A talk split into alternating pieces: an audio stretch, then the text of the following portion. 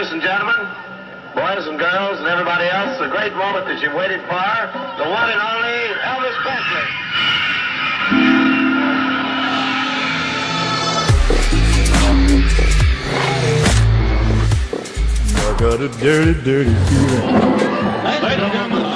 Elvis, Elvis Presley, une histoire américaine. Michel Pomared, Gilles Mardi-Rossian. Well, there's a leak in this old building. Yes, there's a leak in this old building. Well, there's a leak in this old building. We're gonna move to a better home. Bonjour. Nous voici arrivés aujourd'hui à la fin de notre périple entamé lundi sur les traces d'Elvis Presley. De ses premiers pas de chanteur au Sun Studio de Memphis en 1953 jusqu'à son comeback à Las Vegas en 1968 en passant par son éclipse de 10 ans, ponctué de 31 films pour Hollywood, c'est comme si Elvis avait vécu plusieurs vies. Cette année, nous fêtons les 40 ans de son mythique concert donné à Hawaï le 14 janvier 1973.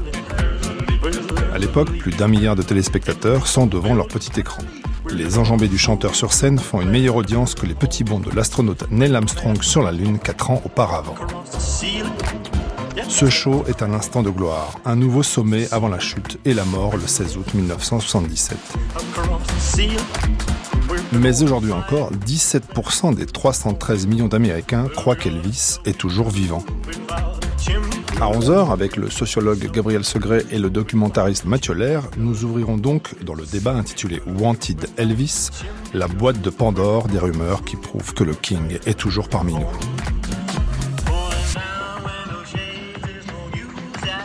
Comment ne pas y croire, du reste, au vu des nombreux sosies qui s'habillent, se coiffent et essaient de chanter comme lui Les sosies, vous les entendrez se raconter dans le documentaire diffusé à 10h. Mais tout de suite, place aux archives. Repartons en décembre 1972, Elvis est en pleine préparation de son concert d'Hawaï le mois suivant. Il donne une conférence de presse que nous raconte son biographe Peter Guralnick.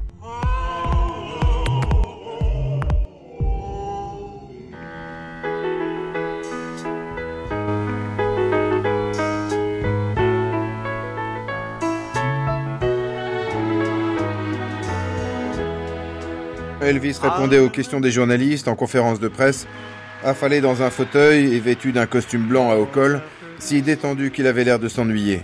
Il paraissait incapable de trouver d'autres mots que c'est très difficile à comprendre, mais la partie que je préfère dans le business, c'est la scène.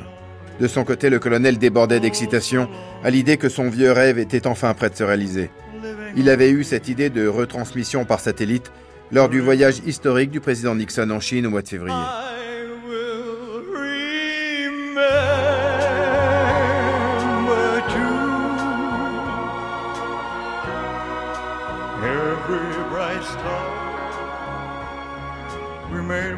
Deux semaines après la conférence de presse à Vegas, le colonel reçut une lettre d'Eddie Sherman, éditorialiste au Honolulu Advertiser. Sherman avait lu dans la presse qu'aucun droit d'entrée ne serait fixé pour le concert, que la participation serait libre et que tout irait à une œuvre de bienfaisance. Elvis et le colonel avaient versé la toute première contribution, signant un chèque de 1000 dollars. Il y avait là une occasion de poursuivre leur bonne action en récoltant de l'argent pour la recherche sur le cancer au nom de ce musicien hawaïen aimé de tous dont Elvis avait enregistré en 1966, l'année même de sa mort, la chanson emblématique I Will Remember You.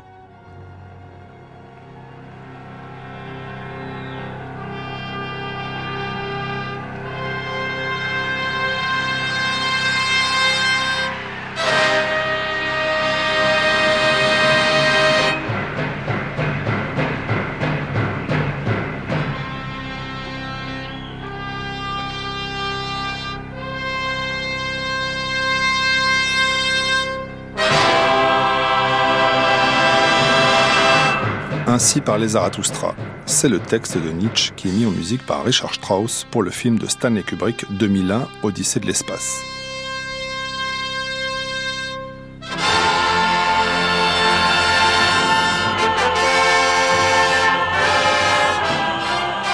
À partir de 1971, ainsi commencèrent tous les concerts d'Elvis.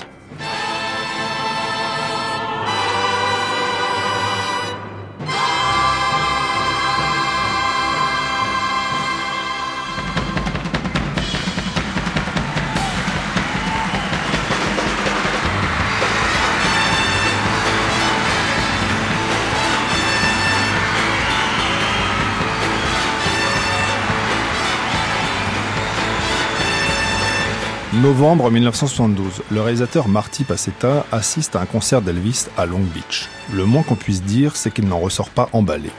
Un mot résume son état d'esprit. Ennuyeux. Pour convaincre Elvis et surtout le colonel Parker, il veut du changement, à commencer par le décor. Il arriva à charger des esquisses d'un nouveau plan de scène qui pourrait insuffler un petit peu plus de vigueur au spectacle.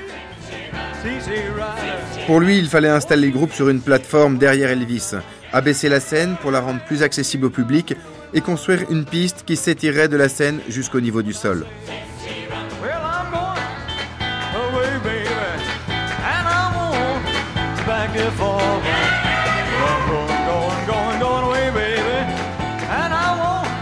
Passetta monta dans les étages pour rencontrer Elvis et on le fit attendre. Derrière leurs lunettes noires, les gars lui lancèrent des regards mauvais.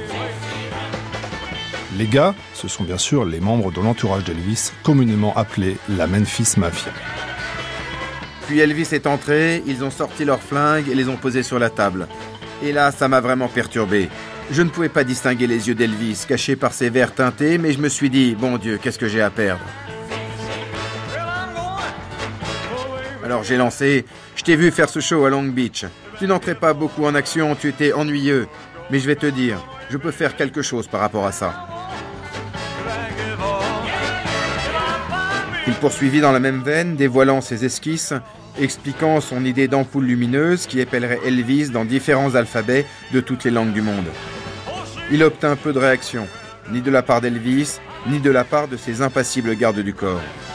Et ajoutant pour finir, il va falloir que tu perdes du poids parce que tu es trop gros. Elvis s'est brusquement débarrassé de ses lunettes noires, s'est rejeté en arrière et il s'est mis à rire tellement fort qu'il ne pouvait plus s'arrêter. Puis il s'est levé, il est venu vers lui en déclarant ⁇ Je ferai tout ce que tu veux que je fasse, j'adore ton idée ⁇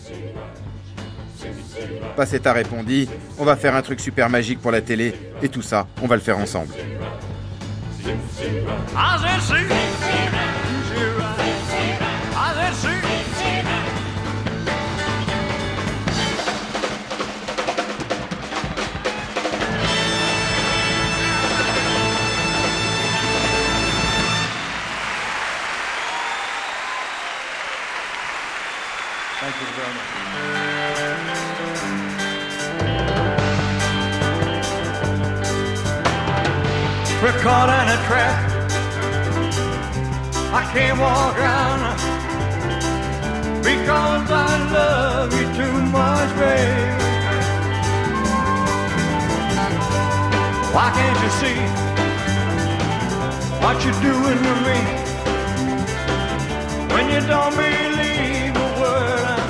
Passetta s'attela immédiatement à la fabrication du plateau de scène.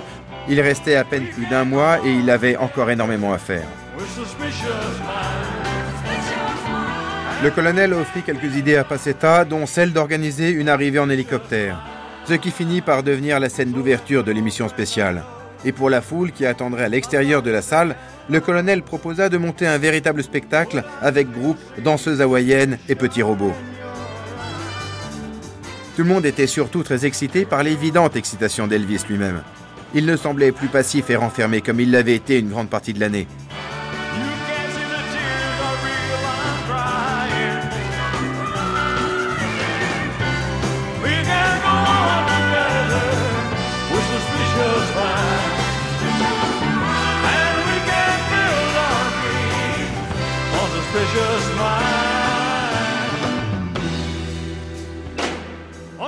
Charlie et lui se plongèrent dans l'étude du matériel musical et ils choisirent une liste d'une douzaine de chansons environ en cherchant différentes manières d'introduire du rythme et de la variété dans le spectacle.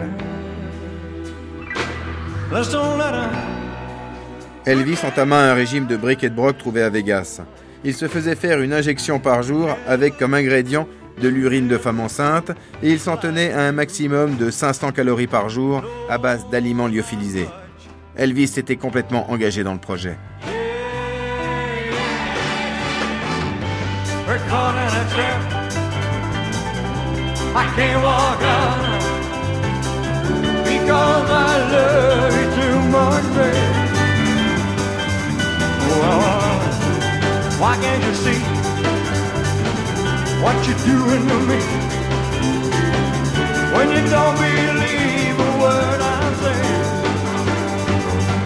Don't you know, caught in a trap.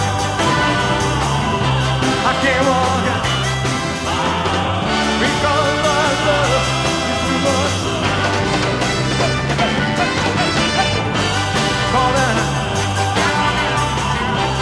can't walk out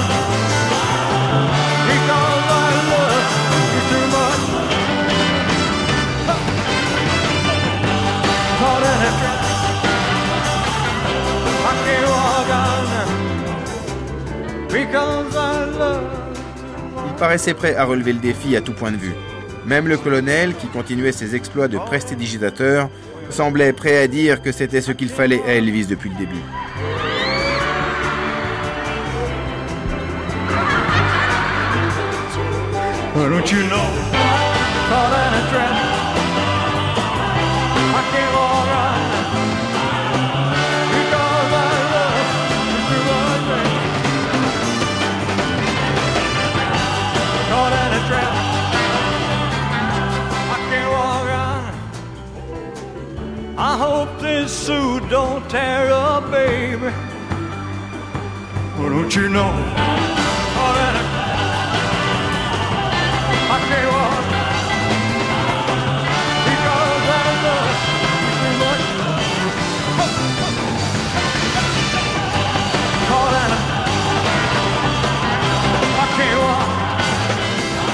Ils arrivèrent à Hawaï le 9 janvier, seulement cinq jours avant la diffusion du show.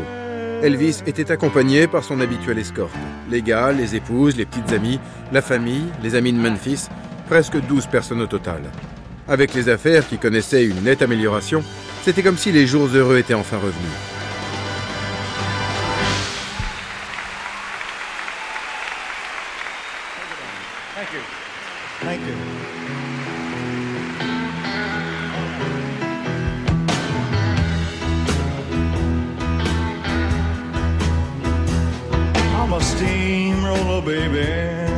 Correspondait à ce qu'Elvis avait pu voir dans les dessins d'origine. Des bandes montant jusqu'au plafond qui jouaient un rôle de miroir et élargissaient l'espace à la droite de la scène. Au fond, derrière elle, sur une toute largeur, un canevas noir avec des ampoules colorées et plans Elvis sous diverses formes d'écriture.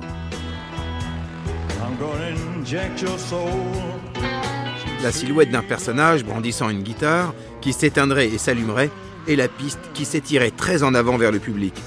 Elvis se familiarisa avec le plan de scène, pendant que les équipes de techniciens faisaient courir leurs câbles dans l'immense salle vide. Les répétitions ne cessèrent pratiquement pas jusqu'au dernier passage en revue du spectacle en présence du public et filmé la veille du show lui-même.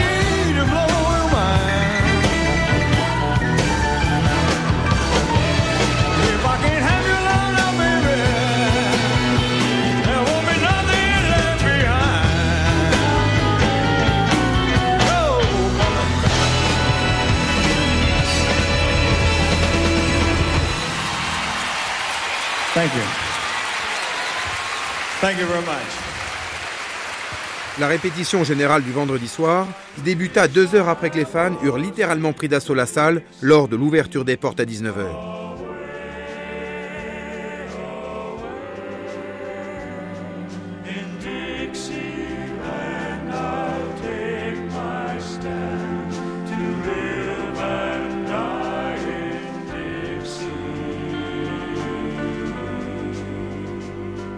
Elvis n'eut aucun mal à maintenir l'hystérie du public. Mais lui ne semble jamais particulièrement pris par cette hystérie. On ne retrouve rien de l'énergie frénétique du 68 Special, ni même des premiers concerts à Vegas. À un instant seulement, en conclusion de An American Trilogy, quand les chœurs enflent, que la batterie roule, lorsqu'on s'apprête à entrer dans le Glory Glory Alléluia de la péroraison, Elvis se tient immobile. L'air méditatif, les sourcils dressés, saisi apparemment un moment par le destin.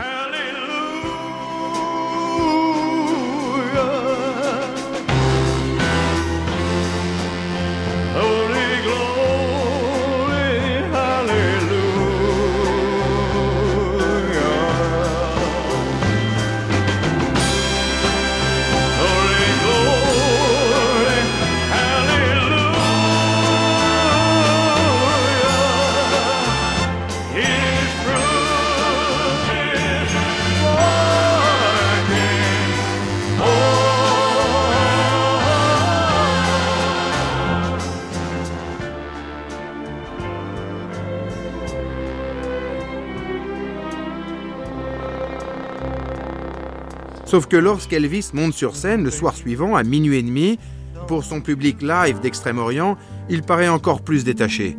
Il y a certes quelques temps forts sur le plan musical, mais l'ambiance générale est encore plus guindée. Et malgré sa spectaculaire perte de poids, Elvis paraît toujours étrangement bouffi, le regard vitreux, dans le vague, comme si avec son accoutrement de Captain Marvel, ses bijoux, ses cheveux en forme de casque, Elvis avait finalement accepté la nécessité d'être simplement Elvis. Il n'y a pas de surprise, rien que des effets.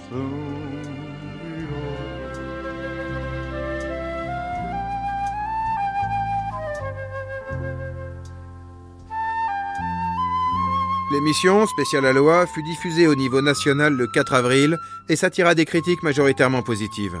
Les principales réserves portaient sur la version américaine jugée trop longue, trop proche du récit de voyage et à l'image des concerts du moment trop grandiloquente.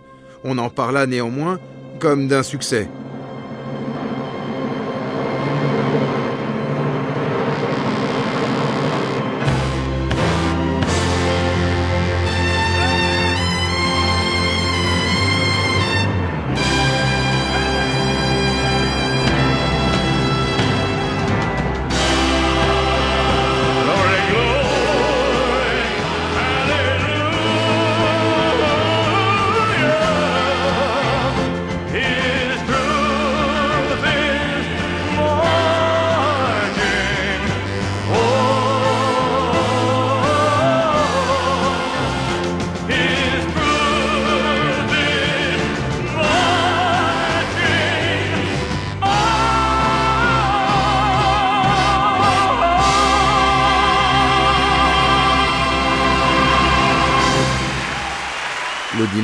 Rendit justice au matraquage promotionnel lancé très tôt.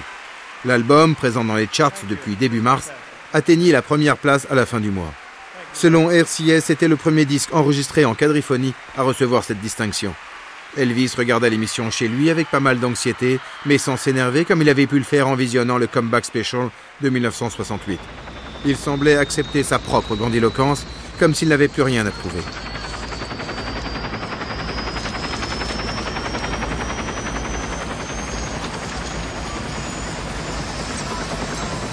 The. I have asked for this radio and television time tonight for the purpose of announcing that we today have concluded an agreement to end the war and bring peace with honor in Vietnam and in Southeast Asia.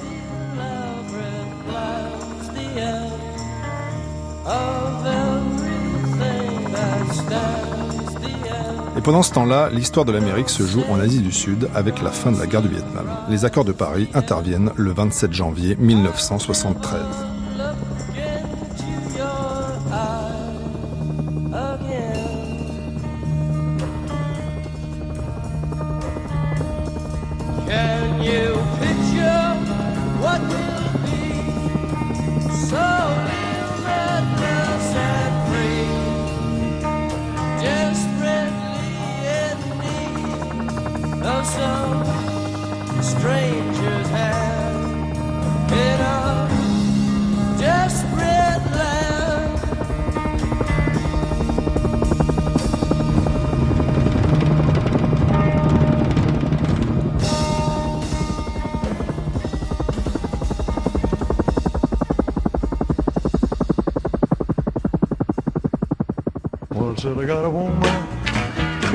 Town. She's good to me. Ooh yeah. I said I got a woman way across town. She's good to me. Oh yeah. She's my baby. Would you understand? I will love her. I said I got a woman way across town. She's good to me. Oh yeah. She says the love early in the morning. Just for me. Oh yeah. She says the love early in the morning. Just for me. Yeah. She's my baby.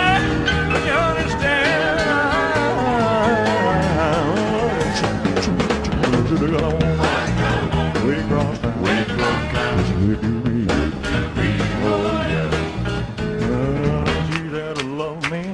Elvis et la drogue, que n'a-t-on pas lu sur le sujet? Eh bien, c'est le chanteur qui en parle lui-même à l'issue d'un concert à Las Vegas le 2 septembre 1974, en s'en prenant à un journaliste qui l'accusait d'être consommateur d'héroïne. Le lendemain, la presse fait les choux gras de cette altercation et fait courir le bruit qu'Elvis s'en prend au journaliste. C'est le cercle vicieux.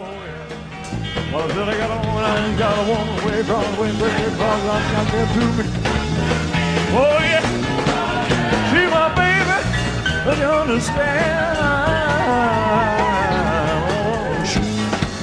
I said I got a woman way across town. She's good to me.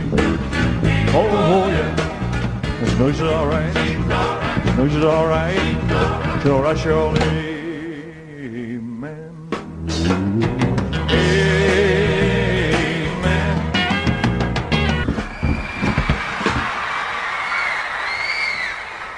Now, see, I can't help that, and you laugh at me, you know. Man.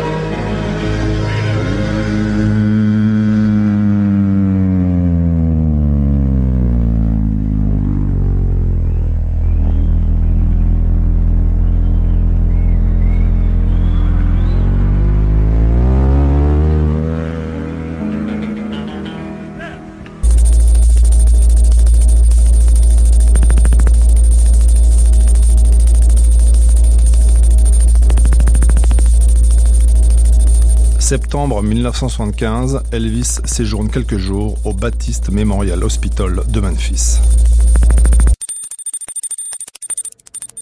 Il fallait simplement qu'Elvis aille mieux. Les deux mois et demi qui suivirent son hospitalisation constituèrent sa plus longue période d'inactivité depuis qu'il avait repris les tournées deux ans plus tôt. Mais le plus important, c'est que cela obligeait Elvis à se plier à une exigence d'autodiscipline et de modération.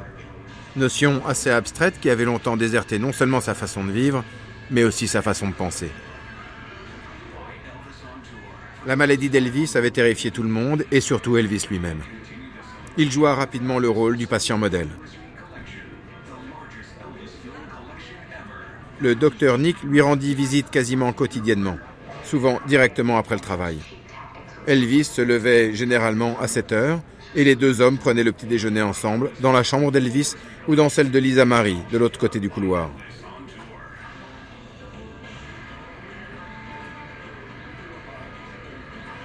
Malgré tous les efforts du docteur Nikopoulos pour attirer l'attention des employés de Graceland sur l'importance du régime d'Elvis pour sa santé, il ne pouvait empêcher les cuisiniers de lui préparer ses plats habituels, ni les serveuses de les lui apporter. Et lorsqu'il demanda au personnel de maison de surveiller sa consommation de médicaments, il découvrit rapidement que tous étaient sous l'emprise de leur patron.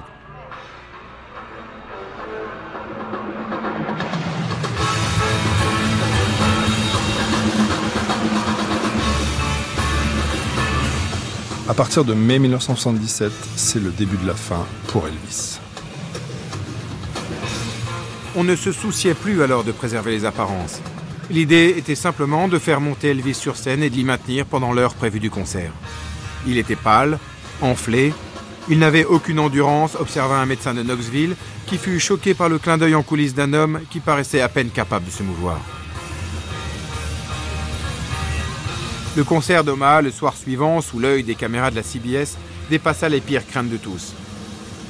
Sa voix est pratiquement méconnaissable. C'est d'une petite voix d'enfant qu'il parle, plutôt qu'il ne chante la plupart des chansons, et cherche avec hésitation la mélodie de certaines autres, littéralement incapable d'articuler ou d'anticiper. Elvis donne l'impression d'un homme qui appelle au secours, tout en sachant que nul ne viendra l'aider. C'était comme s'il disait Ok, me voilà, je suis en train de mourir et je m'en fous. À Cincinnati, il surprit à nouveau tout le monde. Lorsque, s'irritant de l'insuffisance de la climatisation de l'hôtel et décidant de prendre lui-même les choses en main, il se mit à chercher un autre hôtel, déambulant dans la rue dans son jogging avec l'équipe de sécurité sur ses talons. Il arriva au concert avec une heure de retard ce soir-là, en raison de ce qu'il qualifia d'un petit problème technique. Mais on reconnaît généralement que sa performance du soir fut bonne. Quant au concert d'Indianapolis le lendemain, jour des 68 ans du colonel, il y fit preuve d'une énergie et d'une vitalité qui lui avaient manqué pendant toute la tournée.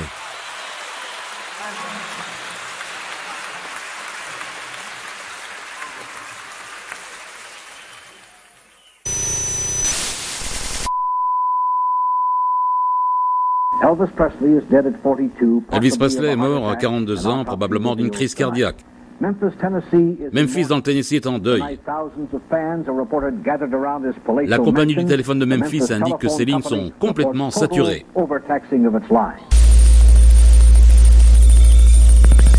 16 août 1977, Memphis, Tennessee. Le king du rock and roll, comme on l'appelait, est mort d'un seul coup et sans bruit dans sa chambre, chez lui, ici même cet après-midi.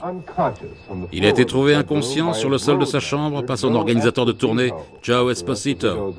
Ses tentatives pour réanimer Presley ayant échoué, Esposito a appelé les services de secours de Memphis. L'ambulance a transporté le chanteur de 42 ans ici, à l'hôpital Baptiste, à 10 minutes de la résidence, et Presley a été déclaré mort à l'arrivée. Une autopsie a lieu cette nuit et tard dans la soirée, le médecin légiste du comté de Shelby, le docteur Jerry Francisco, a annoncé qu'Elvis Presley était mort de troubles graves du rythme cardiaque. L'autopsie est terminée, les causes de la mort sont une arythmie cardiaque d'origine indéterminée. Ça signifie qu'il y avait plusieurs affections cardiaques, cardiovasculaires, avec notamment des antécédents de légère hypertension qui étaient plutôt bien suivis et une maladie coronarienne. Ces deux affections ont peut-être été responsables de cette arythmie cardiaque. Le professeur a dit également que rien ne prouvait qu'il y ait eu un abus de médicaments, ce qui écarte de précédentes rumeurs sur une éventuelle overdose. Devant les lourdes portes de la résidence achetée par Presley pour sa défunte mère, une foule a commencé à se rassembler cet après-midi. Beaucoup étaient des fans fervents, beaucoup d'autres de simples curieux. Certains pleuraient. Les amis et les associés de Presley ont commencé à se réunir aussi. Ils sont entrés à l'intérieur sans faire de commentaires. Les détails des funérailles seront discutés cette nuit. Ces détails seront communiqués demain. Jackson Bain, NBC News, à Memphis. NBC News presents NBC News présente un reportage spécial sur la vie et l'époque d'Elvis Presley. Here is NBC News correspondent David Brinkley. Good evening. Bonsoir. Peu importe au fond que vous ayez aimé Elvis ou pas, il a transformé nos vies. Beaucoup d'autres personnes aussi pour une partie de nos vies, mais ils n'ont pas changé les choses. Mantovani a joué Charmaine un millier de fois, on l'entendait à la radio, dans les ascenseurs, dans les cabinets du dentiste, mais ça n'a rien fait changer. Ben Elvis Presley, oui. Il a changé la manière dont la jeunesse américaine de l'époque voyait les choses, dont elle voyait les artistes, la musique pop et l'état d'esprit populaire véhiculé dans les manières de vivre, de se comporter, de s'habiller, de parler. Alors quand il est mort aujourd'hui, d'un problème cardiaque à l'âge de 42 ans, les gens le ressentent comme une perte, qu'ils aiment ses chansons ou pas.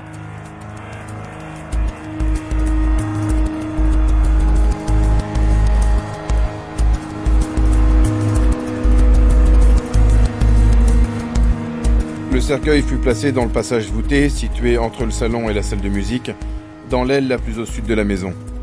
Puis la famille et les amis proches purent s'y recueillir avant l'ouverture au public, prévue au milieu de l'après-midi. Vernon avait les genoux tremblants et Grandma faillit s'évanouir. Le colonel, par contre, qui était arrivé de Portland tôt dans la matinée, refusa résolument de voir le corps.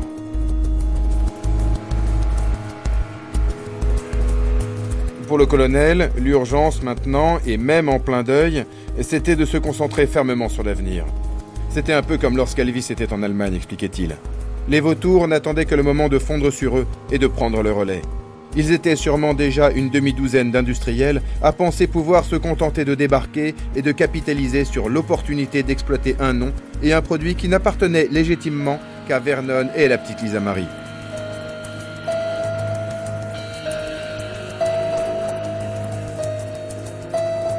Vernon hocha la tête, tandis que le colonel soulignait qu'il n'y avait pas de temps à perdre et qu'il leur fallait se serrer les coudes dès maintenant. Attendre ne serait-ce que quelques jours pourrait se révéler fatal. Le beau visage émacié de Vernon reflétait une douleur inexprimable. Il acquiesçait presque silencieusement à tous les arguments du colonel, et il était donc difficile de savoir jusqu'à quel point il comprenait réellement la situation. Tout resterait exactement comme avant. Il savait que le colonel avait à cœur de s'occuper de leurs intérêts.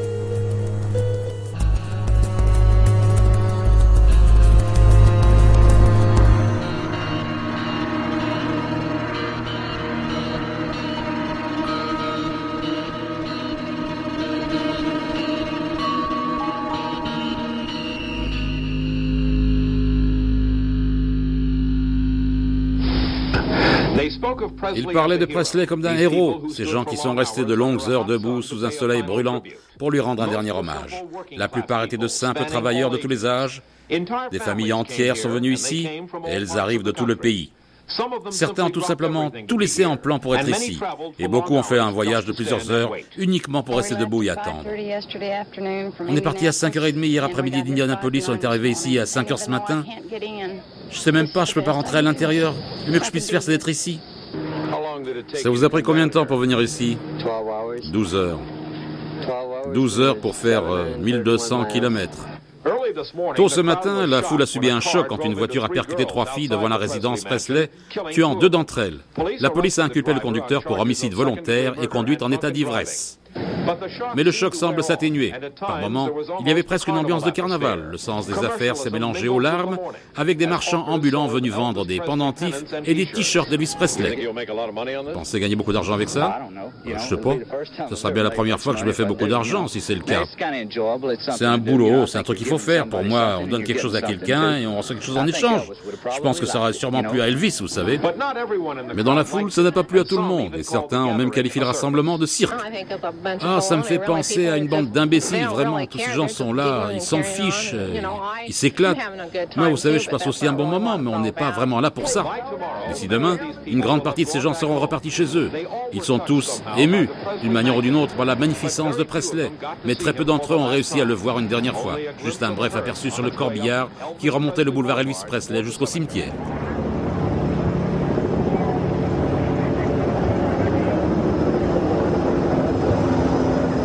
Pour l'exposition publique du corps, prévue de 15h à 17h, on transporta le cercueil dans le vestibule sous un chandelier en cristal juste derrière la porte. On déroula du lin blanc sous le cercueil et dehors, la pelouse n'était qu'une mer de fleurs. Des agences de presse décrivirent la scène comme une manifestation d'hystérie collective, tandis que 4 par 4, des fans, alignés sous les lions de pierre qui gardaient l'entrée, passaient devant le cercueil et ressortaient dans la chaleur de plus de 30 degrés. Plusieurs personnes s'évanouirent sur le sol en marbre et durent être évacuées. À 400 mètres de là, sur la route, où des adjoints du shérif étaient postés tous les 3 mètres, une foule de gens qui s'étendait sur plus d'un kilomètre de chaque côté se pressait et se bousculait pour être les prochains au portail. Des centaines de fans s'évanouirent sous la chaleur et bon nombre d'entre eux, ranimés par des gants en caoutchouc remplis de glace, titubaient pour reprendre leur place dans la foule avant de s'effondrer à nouveau. Partout, des radios diffusaient bruyamment les plus grands succès d'Elvis Presley, tandis que trois hélicoptères de la police patrouillaient au-dessus de la maison.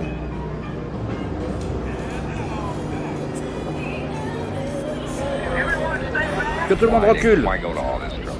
Pourquoi vous êtes là Parce qu'on aime Elvis. On l'aime toujours. Vous ne pourrez pas rentrer. Ça change rien. Il n'y a personne comme lui. Il n'y aura jamais personne d'autre comme lui. Je ne peux pas croire qu'il soit mort. C'est horrible. Un des cousins réussit à prendre une photo d'Elvis dans son cercueil avec un minox fourni par le National Enquirer, ce dont Vernon ne s'est aperçu qu'en découvrant la photo en une du numéro suivant du tabloïd. Sur la photo, Elvis a le teint pâle et cireux, mais il reste étonnamment beau avec une expression paisible et posée qui sembla presque étrangère à tous ceux qui se souvenaient d'un homme rarement en paix.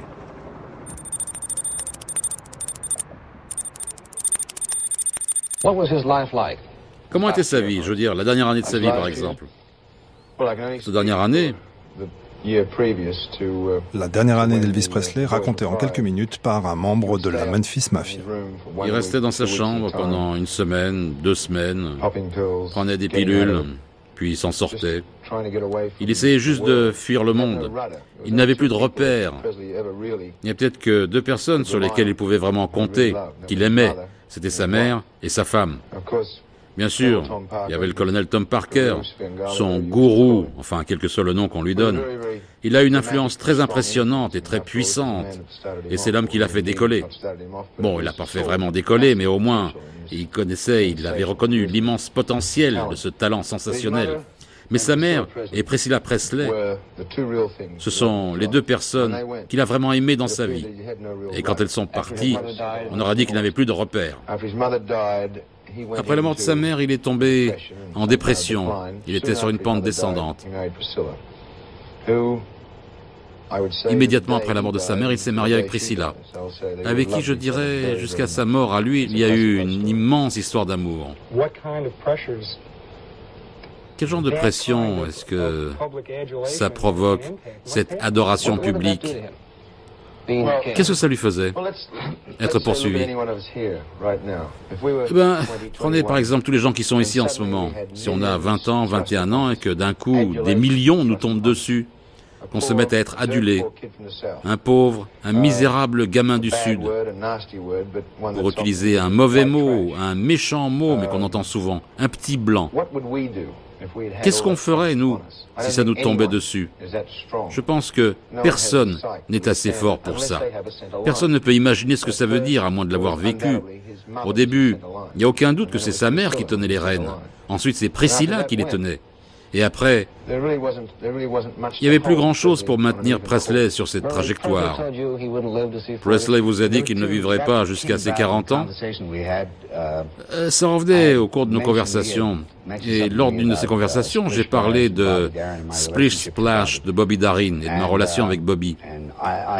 Et je ne sais pas comment on est arrivé là, mais évoqué le fait que Bobby avait dit qu'il vivrait jusqu'à ses 40 ans. Elle a dit, oui, je comprends qu'il ressent parce que c'est pareil pour moi. Je pense pas que je vivrai beaucoup plus vieux que ma mère. Je pense que Elvis a été victime de l'environnement qu'il avait décidé de garder. Elvis ne s'intéressait pas vraiment euh, au monde extérieur. Il s'intéressait plus à ce que faisaient des artistes comme euh, Roy Orbison. Elvis n'avait pas vraiment des cheveux noirs. C'était en fait un blond foncé. Et c'est parce que Roy Orbison est devenu euh, très populaire, eh ben, il s'éteint les cheveux.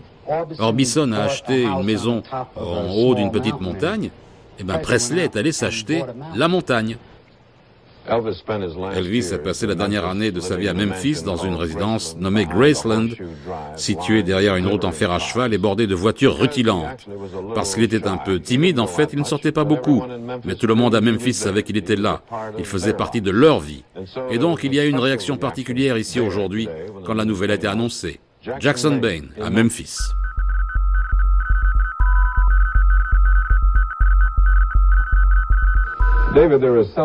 David, il y a quelque chose dans le dictionnaire du rock'n'roll qu'on appelle le son de Memphis. C'est un genre de rhythm and blues robuste où les groupes s'inspirent des gospels du Sud. Memphis est la ville qu'Elvis Presley a adoptée quand il est passé du statut de chauffeur de camion à celui de vedette reconnue. Et la ville l'a adopté aussi. Memphis est le genre de ville où on trouve exactement le genre de gens qui formaient les fans les plus fervents d'Elvis Presley. Les classes moyennes, populaires, ce sont elles qui achetaient ses places de concert et ses disques et qui ont fait de Presley la star qu'il est devenu. Tous ces gens sont en état de choc cet après-midi et incrédules. Ils n'arrêtent pas de demander aux journalistes qui sont ici si c'est vrai, s'il ne pouvait pas y avoir une erreur. Quand on leur confirme l'information, ils repartent complètement abasourdis. When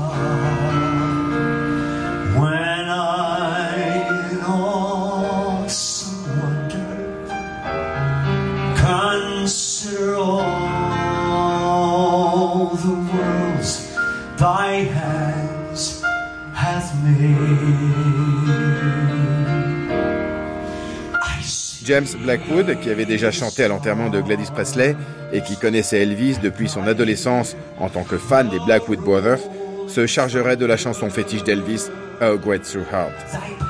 Jack Hayes, qui était l'ancien chanteur leader des Statusman, était présent pour interpréter No Only to Him, l'une des chansons qu'il avait rendues célèbres et qu'Elvis avait enregistrée pour lui rendre hommage. Enfin, J.D. Summer et les Stamps ont interprété une sélection d'hymnes choisis pour la plupart parmi les chansons qu'ils avaient jouées en concert.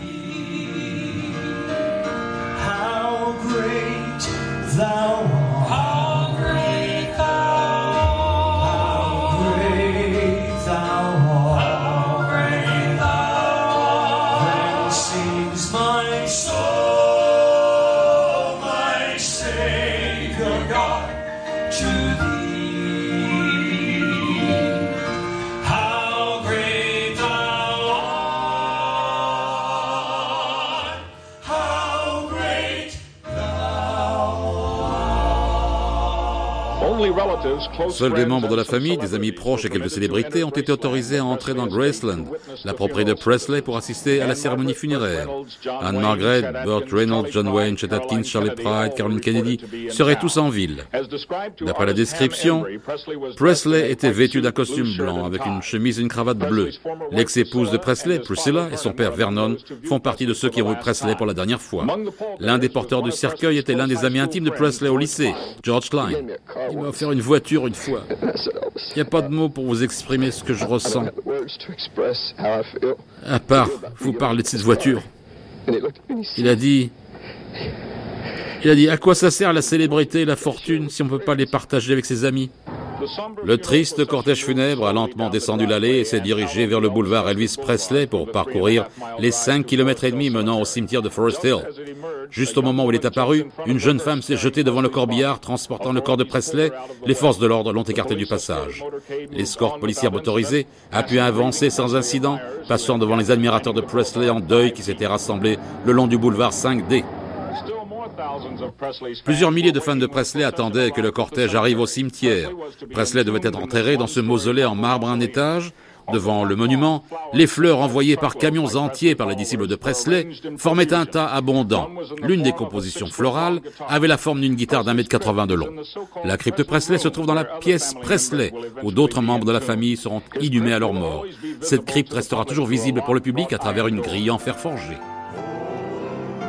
Le 3 octobre 1977, et ce pour des raisons de sécurité, le corps d'Elvis sera transféré à Graceland, où il repose aujourd'hui avec ses proches.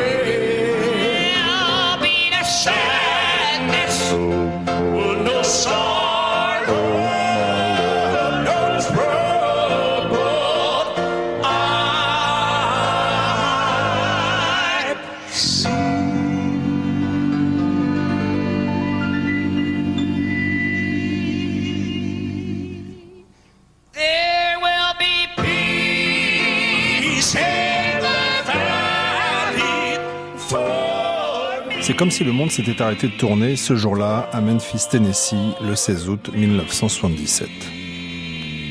En Angleterre aussi, pourtant la terre des Beatles, les fans se retrouvent pour communier. La minuscule église du Christ de Cockfosters, dans le nord de Londres, était pleine à craquer de fans éplorés d'Elvis Presley cet après-midi, quand s'est tenue une messe commémorative improvisée.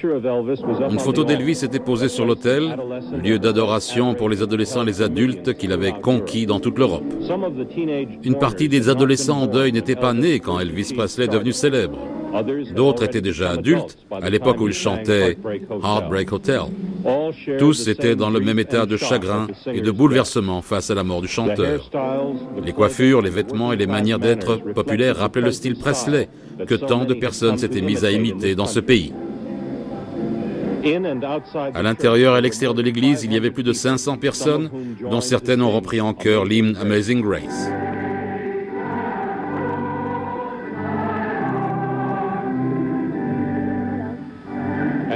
Au moment où les Beatles sont vénérés en Amérique, un culte est rendu à Elvis en Grande-Bretagne. John Lawrence, CBS News, Londres.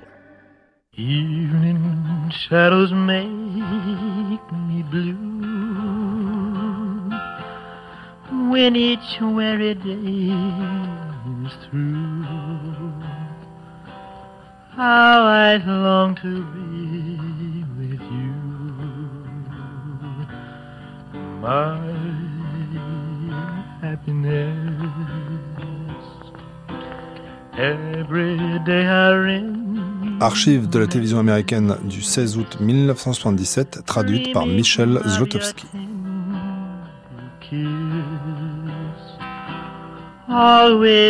Extrait de la biographie de Peter Guralnick, Careless Love, publiée au Castor Astral. Des extraits dits par Fabrice Deville.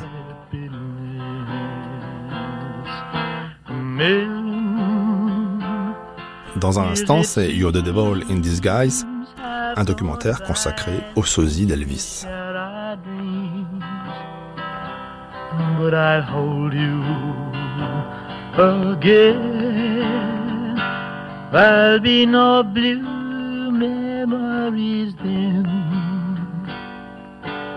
Where the skies are gray or blue.